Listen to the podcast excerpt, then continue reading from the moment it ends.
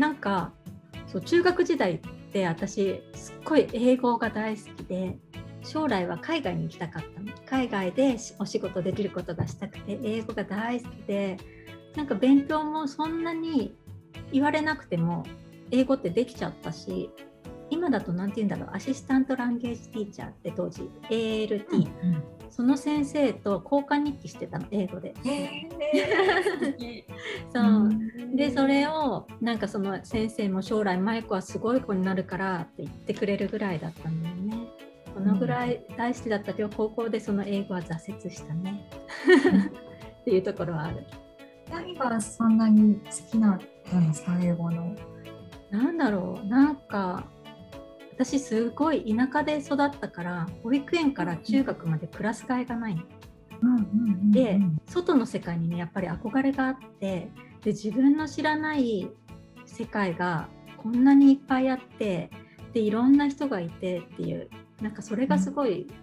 そことつながれる英語って、うん、っていうのがあって私子供ながらにオリンピックの開会式とかで泣いてたからねなんか、えーなんだろうなんかその多様性じゃないんだけどいろんな国の人が集まってなんかいろんなねあのバックグラウンドがあるのに。でそこで一つのものを一緒に楽しんでるってすごい素敵だなっていうの、うん、子供でそれをでなくって今も、ね、なんか不思議なだなって自分で思うんだけど、うん、そういう子だったなって思う。うん、なんで挫折しちゃったんですか？高校なんだろうね。なんか自分でもそこは本当に何だったんだろうなって思うけど一番分かりやすく言うと私英語コースに行ったから高校推薦で,、うん、その進学校っていうことでもないけど地域の中では進学校。でその中でもよりすぐりの子が行く英語コースに行った時に高校の担任って3年間一緒だったんだけど英語の先生で、うん、発音間違えると立たされるしすごく怖かった。で宿題が山のように出て私はそれよりも遊んでて勉強できる方がいいなと思ったし、うん、でもなんだろうね。なんか勉強してる真面目な子って思われたくなかったのはあるよね、うん、そういうふうには見られたくないなって思って。多分ねそれは私地元が本当29人30人転校生入れてそのぐらいの1クラスだったんだけどなんか中学3年生の時に立志式っていうのがあってみんな将来の夢を話すの。でその作文を読んでそれが全村放送で流れるんだけどで村中に流れて将来の夢がね。その中で私は将来は世界中の困ってる人を助ける仕事がしたいって。例えばあの青年海外協力隊とか JICA とかね。そういうのをたまたま社会で習ってあそういう仕事があるんだ。って思ってそういう人の役に立ちたいなって思ってそれを読んだら周りの子たちは私を尊敬する人はお母さんですみたいな。将来お母さんみたいな人になりたいですとかなんかそういうような話をしてる子が多かった。中ですごい浮いたんだよね。うん、でなんかその時のお母さんになんかお母さんが恥ずかしかったわって言ってたからなんかその自分の夢を語ることが恥ずかしいことなんだとかそういう人と違うことってダメなんだなっていうふうに多分思ったのもあるし、だからそれがすごく自分の中で子供ながらにあったんじゃないかなっていうのはねあるよね。そういうようなのもあっての高校は英語コースからねなんかそんなにできないまま 成長しないままいるかな。じゃあ中学生の時はなんかすごく外へ行く仕事？海外とか目指してっていうか、そういう感じだったんですね。そうだね。留学もしてみたいし海外に行ってみたいし将来そういう何か、ね、仕事にも就きたいしってなってたけど、そうだね。そこからなんだろうね。人と違わないようにするっていうふうに違わない自分でいようっていうふうにね、なっていったなと思う。うん。うんじゃあ高校生でなんか夢が変わったというか、うん、違う方向性に行こうみたいに思ったりしたんですか？もうね高校生の時はそういう夢を持たなくなってたよね完全に。海外に行きたいとかもあったけど、全然考えてなくってなんか他の子と同じようにも早めに結婚しなきゃって思っていたし、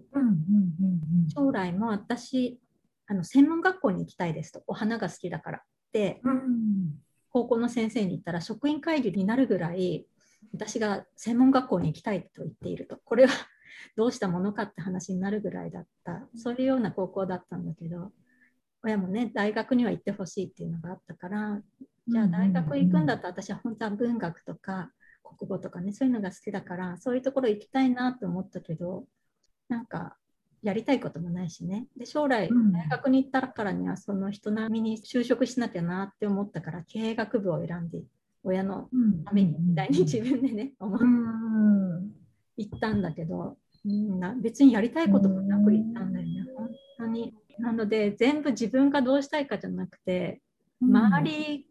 目線、うんうん、本当の自分はどうしたいかって中学の時で多分止まってたと思う。うん、そこからは人にどう思われるかとかこうするためにはこうしなきゃいけないとかそういうもので選んでたから自分も楽しくないし、うん、ふわふわしてたかなって思う、うんうん、で全然自分のことなんて表現できないから、うん、何かものづくりをする時でも例えばお花？専門学校に行って一日体験とか行くんだけど、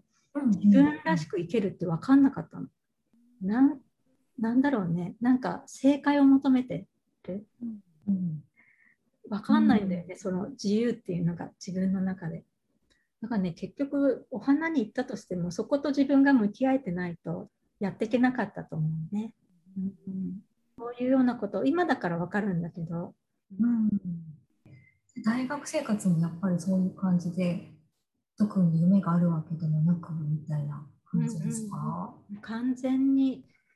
親にとっては辛かったと思う。しかもね本当は国公立に行きなさいって言われてて、うんうんうん、あの経済的にもね下に妹が2人もいるし、うん、で田舎だからそんなにねお給料だっていいわけじゃない中で、うん、大学落ちてそんで私立に行って1年経って辞めるって言って親に。でうちのお父さんって大学行かなくてその後すごい苦労したから私にはどうしても大学行ってほしかったんだってどんなんでもいいから。それで1年経って辞めるって言った時に次の学費を払ったからその分だけ行きなさいって言われてでじゃあまた半期行って2年生か3年生の時にまた辞めるって言ってでまた釣りの分払ったからって言って行くわけ。そんなに通ってはないけどねサボりがちだったんだけど、うん、4年生になる年にもう本当に辞めたいんだっていう話をしたら、うん、もうあと1年だからどうせなら行きなさいって言われてとうとう卒業までさせてもらえたんだけど今となっては本当に良かったなって思うのが、びっくりすることに日本ってまだ学歴社会で私がそんな有名な大学でもないし真面目に行ってないにもかかわらず大卒ってだけで全然違うんだなっていうのはすごく感じているところでだから親には本当今ではね感謝だよね。あの時辞めてたら私はどうなってたか分かんないし。でもかたくなに辞めたかったんですね。なんかそこは強くそうそうそうそう。親に申し訳なかったんだよね。学費払ってもらって、年間100何万もね。なのに、こんな中途半端になんか夢もなく、本当に、本当に今思うと申し訳ないなって思う。でもそれこそ就活とかってやらなきゃなみたいな周りもやってるしみたいにそうなったりしたんですか、うん、就活も一回なんか他の大学の子と一緒に説明会とか行ったけど全然やりたいことってないんだよね。うん、興味ないしやりたいことでもないし、私愛知県の豊田市に住んでたんだけどその時。で豊田市といえばトヨタ自動車で自分の馴染みがあるのってトヨタ自動車しかないから大学の先生に行くならトヨタ自動車しか考えてませんって言ったらうちの大学から受かった人はいませんって言って、うん、でトヨタしか考えれないから他は何もないみたいなね、うん、自分の知ってるものでしか選ぼうとできなかったか興味があるもの結局就職活動しなかったのよ、うん、で3月年明けぐらいかな。なんか友達のバイトしてた運送会社さんに1人事務募集してるよって言われて、じゃあそこ受けるって言ってそこに行くことにしたの。ああ、じゃあ就活せずに。せずにせずに。でも4ヶ月行って辞めちゃったしねそこ。えー、そうなんですね。そう給料が安すぎて。うんうんうんその時の私にとってはねで楽しくもないしやっぱり。うん。っていうところだね。へえそうなんですね。え、それの後は何をしてたんですか？辞めた後その時にちょうどね派遣社員っていうのが広まってきたタイミングだったの。うんうんうんうんでトヨタって派遣社員をどんどんどんどん積極的に取るようにしてたから、うんうん。で派遣会社に私は登録をしてでフルタイムでトヨタ自動車にたった4ヶ月のあの会社のなんていうの即戦力にもならないような私だったんだけどそれでトヨタに行けるようになったの。うん。トヨタの本社で働いてすごいそれはそれで楽しくて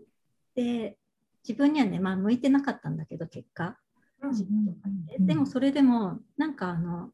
日常と違う自分普段の自分とは違う自分を演じれるのがすごい楽しかったの。